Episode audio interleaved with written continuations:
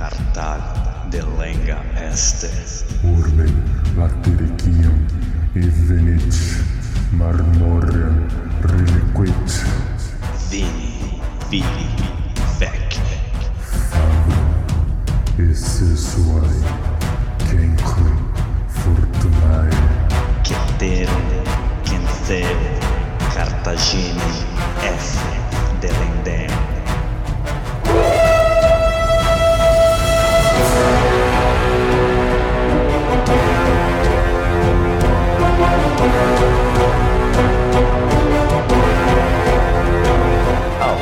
amigos, alô, galera! Estamos de volta para o centésimo trigésimo episódio do podcast Roma Nua e Crua. Quem vos fala é Bruno Prandi, seu apresentador e editor deste humilde podcast. E para o nosso mural de recados, Mural de recados Roma nua e crua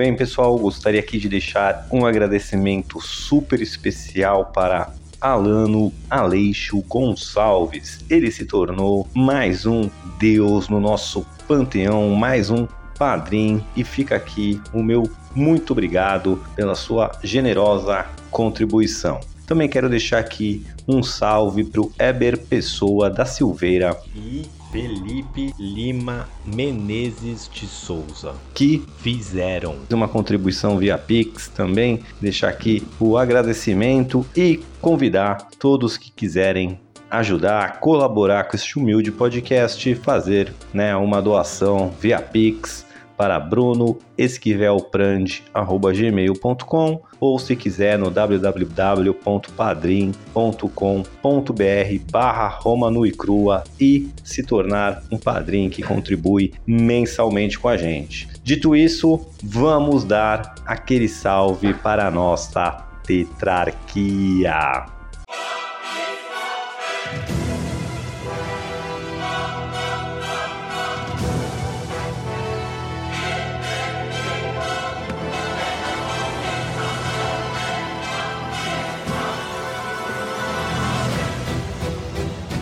Imperator Maximus Nicolas Frandi.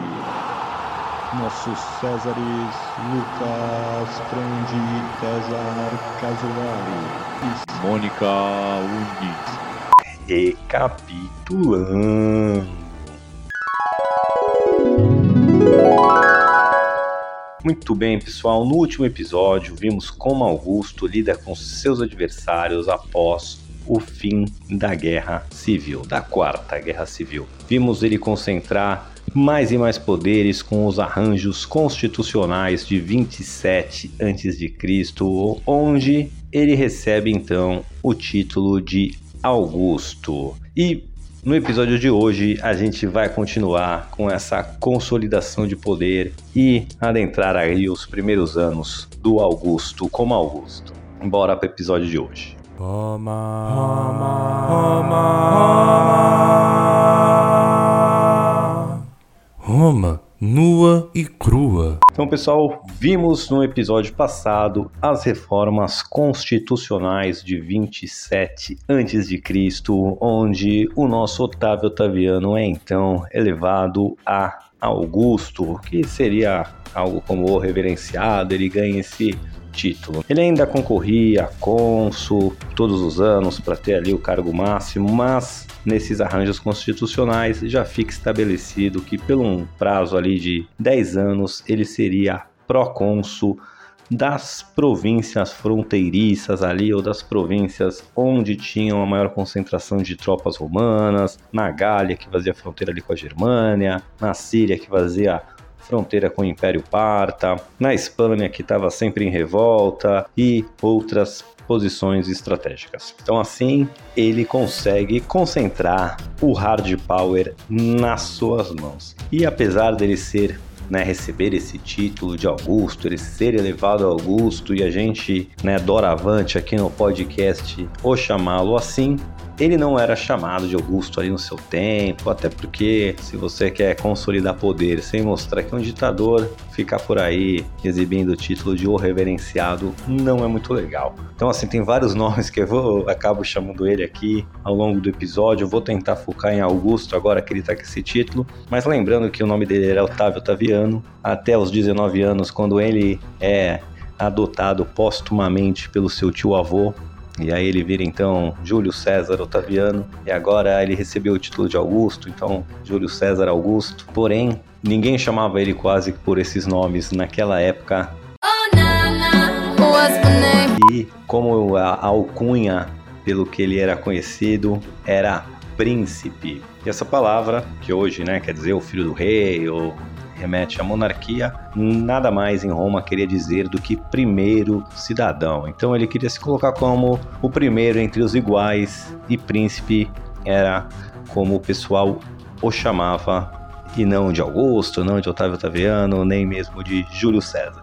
Bom, como a gente viu, o nosso Augusto, ou o nosso Júlio César, ou o nosso Otávio Otaviano, ou o nosso príncipe, ele estava sim concentrando poderes cada vez mais nas suas mãos. Mas isso é o que acontecia na prática, no discurso, na teoria. Ele estava revitalizando a República, ele queria restabelecer a República. Então, de um lado, ele concentra poder e vai consolidando o seu regime, a sua dinastia. Por outro lado, né, o discurso público é aquele não, tô restaurando aqui a nossa elevadíssima é, república, tô restaurando o prestígio, o poder do Senado romano. Mas eh, na prática ele agia de outra forma. Então, agora que ele já né, legalmente concentrou o seu poder, tem 10 anos de pró-consulado ali nas províncias mais importantes, ele já concorre a cônsul eleito quase todo ano, tem várias prerrogativas legais ali para tocar o Estado romano. Ele quer continuar com seu poder consolidado. Qual é o poder de luta do Kakaroto? É de mais de 8 mil! Mas ele também entende que ficar em Roma ali esfregando o seu poder na cara de todo mundo não ia criar muita simpatia. Então, assim, ele parte para uma nova jornada, eu vou dizer assim, que ele agora, com o poder realmente estabelecido na mão dele, ele vai consolidar o poder romano nas províncias. Como a gente viu aqui, a gente está numa sequência de guerra civil atrás de guerra civil, tumulto. Então, muitas dessas províncias que foram trazidas ali para a República, para o Império Romano mais recentes, como a Gália, ou mesmo províncias mais antigas, mas que tinham ali sempre uma vontade, um espírito mais independente, como a Espanha, viviam é, dando tretas. O Augusto, então, agora resolve que deixar Roma para primeiro deixar o Senado mais em evidência e não ficar tão na cara que ele está movendo os pauzinhos e controlando o Estado romano quase que sozinho. É, ele também quer restabelecer o controle romano sobre as províncias e vai aproveitar para consolidar ali também alguns pontos onde o controle não era muito grande e para matar ali dois coelhos com uma cajadada só restabelecer certo, de certa forma o prestígio do Senado, deixar o Senado em evidência ali para a população romana e restabelecer as províncias ou reforçar o domínio romano sobre essas províncias, o nosso Augusto então parte primeiramente para a Gália. Para a Gália. Que por ter ficado abandonada ali tanto tempo, estava meio que em revolta, meio que uma anarquia.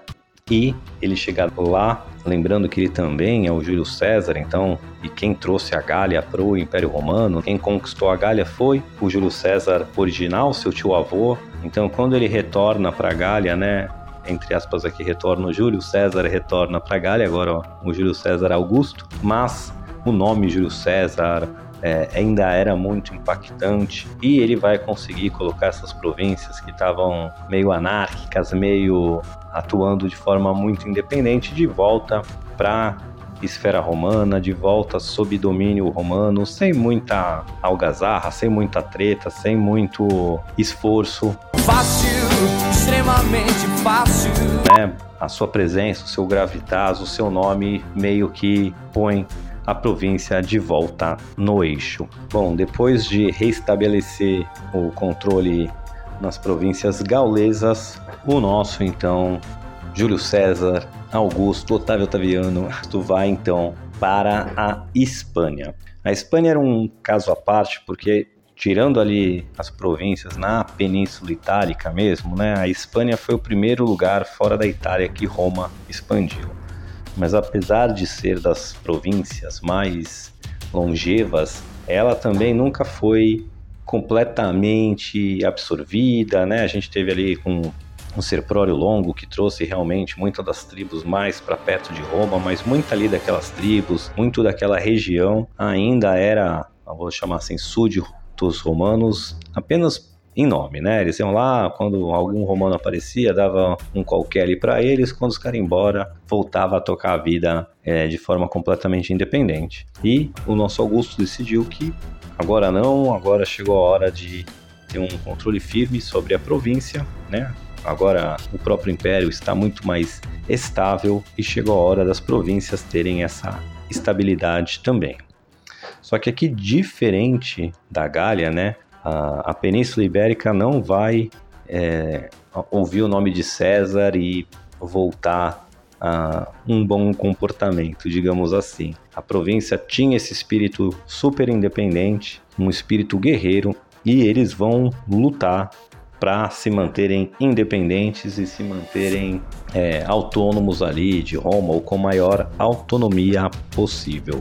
A campanha na Espanha começa bem, né? Os locais ali tentam enfrentar os romanos algumas vezes, são amassados, mas eles logo em vez de se submeterem a Roma, eles mudam de estratégia e partem então para táticas de guerrilha, ficar atacando linha de suprimentos, ficar atacando destacamentos romanos que estão em separado, atacando destacamentos romanos que estão em busca ali de comida, de fonte de água, coisas assim, e começa então a ser uma guerra mais de atrito, né? Uma guerra que os romanos não gostam de lutar, os ibéricos não desafiavam os romanos no campo de batalha porque saberiam que iam perder, mas usavam das suas estratégias e das suas guerrilhas para ficar causando um, uma, no mínimo ali, uma dor de cabeça e um desconforto para os romanos. E como a gente já viu aqui, o nosso Otávio Otaviano, ele nunca foi um cara muito marcial, muito militar, né? Ele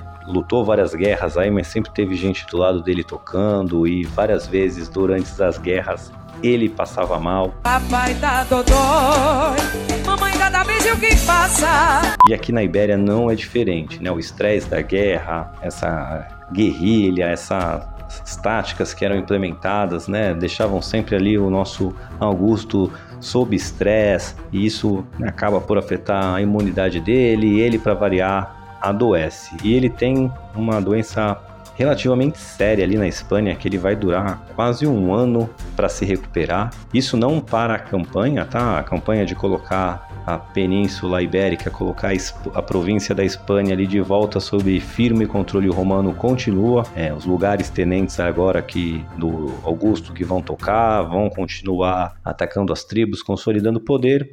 Só que o nosso Augusto, em vez de estar tá lá junto com as tropas, ele está ali nas montanhas ali dos Pirineus, que divide a Ibéria com a, Gália, né, a Espanha com a França hoje em dia, e ele fica ali se recuperando, mas como eu disse, é uma doença relativamente séria e que vai demorar bastante tempo para ele estar de volta e em forma. E durante esse tempo ele percebe, né, que adoecido, que a questão de sucessão dele precisa estar tá mais bem alinhada. Por quê? Não sei. Né, a gente veio de quase quatro guerras civis sucessivas aí, a primeira com Sulimário, aí tivemos um, um período ali de instabilidade, mas sem guerra, aí veio Júlio César na Segunda Guerra Civil, aí teve o tri, segundo triunvirato que lutou a Terceira Guerra Civil contra os libertadores, depois né, o, o triunvirato se vira contra si, vira a Quarta Guerra Civil, então é quase uma na sequência da outra, e ele vê que se ele morrer sem ter um sucessor muito bem encaminhado,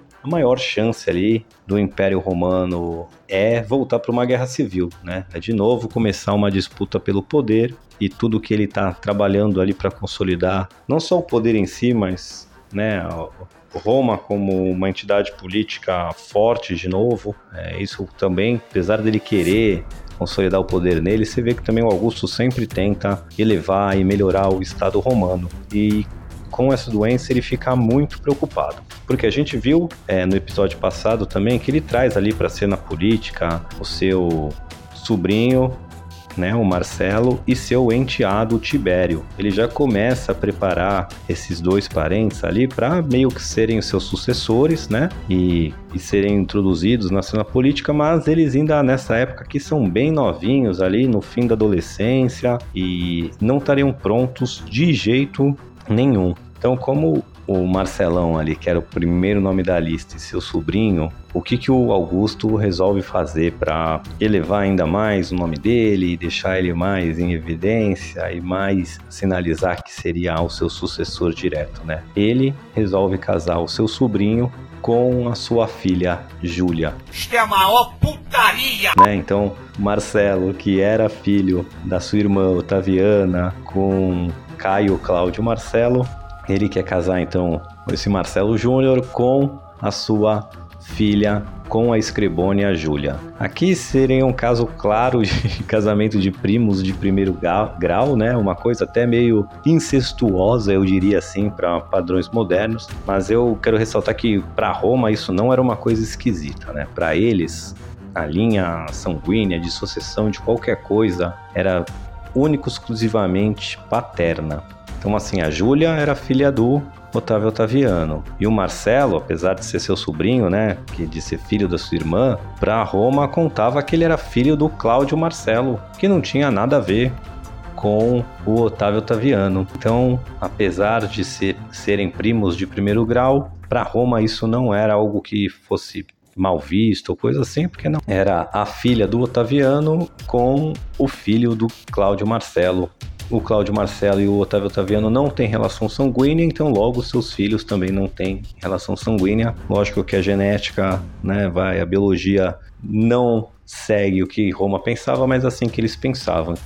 Que dá zero pra ele. Só levantando o ponto aqui que isso não era uma coisa que eu vou dizer assim que, olha, em Roma ficaram falando, meu Deus, tá tendo um casamento entre primos, alguma coisa com sanguínea. Não, viriam como o pai de um é uma coisa, o pai de outro é outra, é, eles não são ligados de sangue os pais de cada um dos, dos filhos ali que estão casando, então tá suave na nave.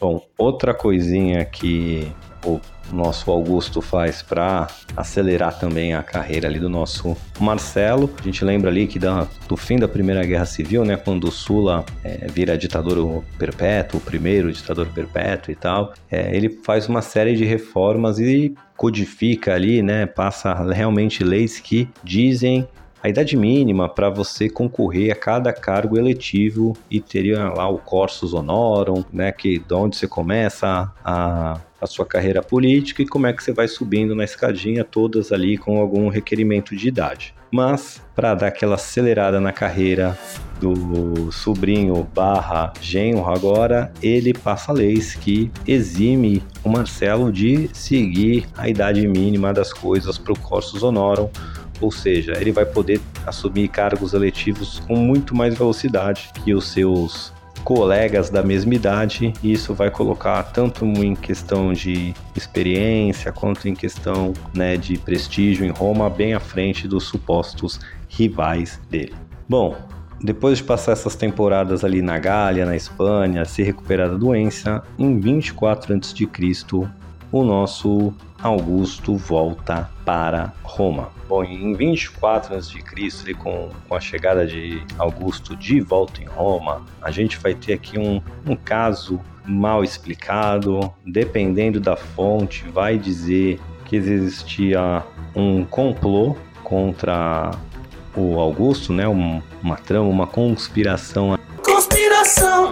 Bumbum conspiração! Para tirar o Augusto do poder e alguns dizem, né, fontes que dizem que foi desvendada essa conspiração, outros dizem que foi inventada essa conspiração. Então existem essas duas teses ali de historiadores romanos, que um dizia que realmente existia e foi descoberto e outros que não, não existia nada e alguém unicamente inventou essa história para justamente afastar aí o nosso mecenas ali o seu conselheiro fiel desde o começo da sua carreira, né? Então a gente tinha o Agripa ali para as questões políticas que seria o o braço direito do nosso Augusto e o Mecenas seria o braço esquerdo ali, seria o cara que é, era o seu conselheiro político, era quem tocava as coisas para ele quando ele estava fora de Roma. E assim, esse complô, essa conspiração não implicava o Mecenas diretamente, mas implicava ali um, um cunhado, um parente próximo do Mecenas, e isso fez a relação dos dois estremecer. Eles não rompem assim definitivamente, param de se falar. O Mecenas ainda vai ser um, um ávido defensor da, do regime ali do Augusto e dessas coisas, mas eles se afastam e o Mecenas sai do círculo íntimo ali do Augusto, não deixa de ser o seu principal conselheiro ali para ser mais um. E quando a gente entra no. Isso aconteceu em 24 a.C., tá? Então o Mecenas ali foi escanteado um pouco por causa dessa conspiração, mas o nosso Otávio Otaviano segue com seus planos e o seu plano era é, consolidar não só o seu regime como uma dinastia.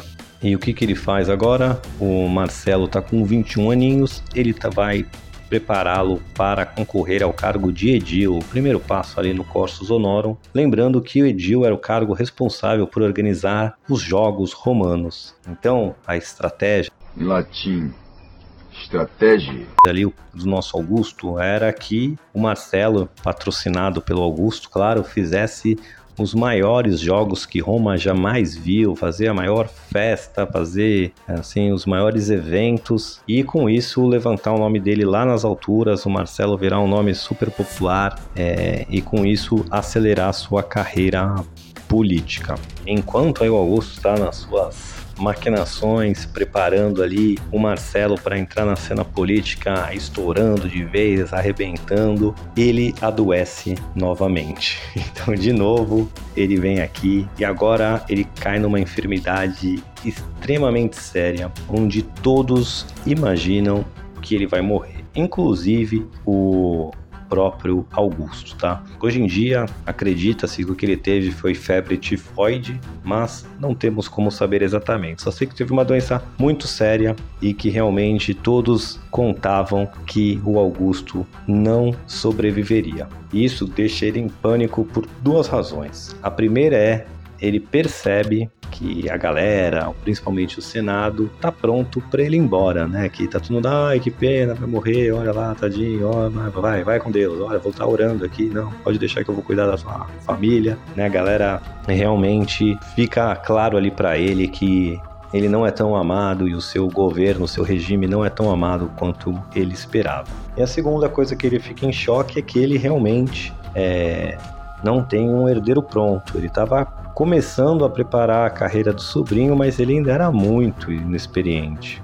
Então, o que, que o Augusto faz para é, remendar isso? Ele mesmo está achando que vai morrer, está achando que o seu sobrinho não está pronto. Então, ele vai trazer de novo o Agripa para a cena e o Agripa vai ser mais ou menos elevado ali ao que seria um co-imperador, vai ganhar quase todos os poderes legais que o Augusto tinha e por que que isso acontece, né? O, o Augusto podia confiar no Agripa. Então, mesmo que ele desse esse poder absoluto para o Agripa, né? O Agripa também já era acordado com ele que quando o Marcelo tivesse idade e experiência suficiente, ele então assumiria ali o posto de imperador, né? E o Agripa ia ficar ali esquentando o banco. E por que que a galera tava, né, principalmente os senados ali, o, a nata do Senado estava tão incomodada com o Augusto e tão ressentida com ele, se ele trouxe estabilidade para o império, trouxe né, a província do Egito e várias riquezas. Lembrando que aí nesse período de quase guerra sem parar, a população viveu né, vários períodos ali de fome, é, insegurança, teve proscrições, perseguição política, treta de, de gangues na rua, de facções separadas, e agora Roma estava de novo próspera, de novo em ordem, de novo prosperando, E por que que o pessoal então estava revoltado com ele? Uma das razões é que ele concorria a cônsul todo ano e ganhava todo ano, né? Lembrando que eram dois cônsules por ano, e isso acabava por deixar o pessoal muito irritado, porque já era uma competição feroz, né, para você subir ali no Corsus Honorum e o cônsul era o topo ali da, da carreira. Em vez de ter duas vagas por ano, efetivamente tinha-se uma, já que uma era ocupada pelo, pelo Otávio Taviano, pelo nosso Augusto. E no meio desse, dessa treta toda aí, e para surpresa de todos, graças à inventividade do seu médico particular, o Augusto se recupera.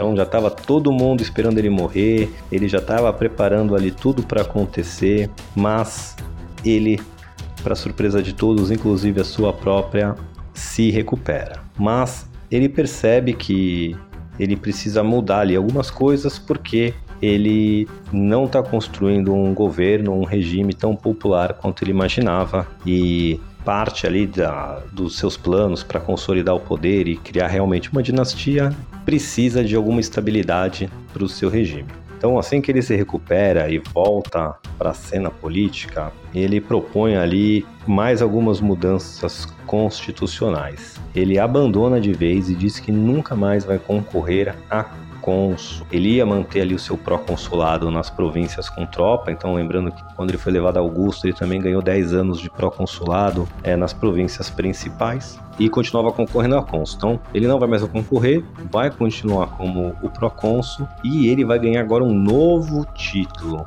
Né? Muito malandrinho. Ele vai se tornar um tributo perpétuo. Agora ele não é mais cônsul, não é mais ditador, ele é um simples tribuno. Né? O tribuno seria quase que equivalente ali, como se fosse um é, assim, um presidente da Câmara, tinha, era alguém que representava as assembleias populares, as camadas mais baixas, né? E o tribuno das plebes, é, agora não sei exatamente nesse período quantos estavam elegentes, mas se elegiam numa época ali seis por ano, depois quatro por ano, e era alguém, né, quando os cônsules no começo da república só podiam ser patrícios e ao longo ali da disputa de poder foi criado o cargo de tribuno para ser mais ou menos um cônsul das plebes ali, né? Um, isso já teve algumas mudanças. É, esse cargo lá após Sula tinha sido bem esvaziado de poder, mas esse ele ganha o título de tribuno perpétuo. E o que, que um tribuno podia fazer? Ele podia atender às sessões do Senado, ele podia propor leis e ele podia vetar leis, né? Então tudo que um despota, tudo que um autocrata precisa. Então ele finge que está descendo ali um cargo, mas na verdade ele está consolidando mais poderes, só que com um título mais baixo para ofender menos o Senado e abre ali a vaga de cônsul que ele estava ocupando todo ano para os senadores concorrerem. Outra coisa também ele dá uma mexida nessa lei do procônsul ali, que não só nas 10 províncias que são a deles, né, que já eram, que o Senado já tinha dado para ele, ele também consolida de uma maneira que é, passa a ser uma lei que onde o Augusto estiver, ele é o procônsul, ele tem a palavra final. Então, vamos supor lá, ele era procônsul da Gália, mas ele não era por exemplo, da Sicília. Mas se ele tivesse na Sicília, enquanto ele estivesse lá, ele daria a palavra final em tudo. Então é aqui que ele consolida o poder. E é aqui, pessoal, que ele marca lá no seu diário que começa de fato a sua dinastia, o seu o Império Romano, né? Então a gente tem aqui duas datas. A gente viu no episódio passado ele sendo elevado a Augusto e muitos historiadores marcam aquele evento como o começo do Império Romano, mas o nosso querido Augusto ele marca aqui no ano 21 a.C., quando ele é não vou chamar eleito, né, mas é elevado a tribuno perpétuo e elevado a procônsul aonde ele estiver. E agora então parece tudo ajustado, né? O Augusto vai sair um pouco de cena ali, mas consolidou o poder como nunca. O Agripa, seu braço direito, também ganhou poderes similares e foi elevado a quase um co-imperador. Né? E já estava ali estabelecido entre os dois que caso algo acontecesse, uma nova doença viesse, levasse, o Agripa então ficaria ali de regente até o Marcelo, né, que está sendo preparado, o sobrinho barra genro do Augusto está pronto para assumir o poder de vez, né? Então ele ficaria tranquilo que se ele fosse, o Agripa assumiria e com o tempo o Agripa passaria o poder para o Marcelo. Marcelo, caralho, enfia o pastelão no cu! que é, virou edil e que está se preparando aí para ser o sucessor direto do Augusto. Mas, pessoal, será que os deuses vão pregar peça nos planos cuidadosos de Augusto? Bom, isso é o que a gente vai ver no próximo episódio, porque por hoje é só. Fique com a gente e até!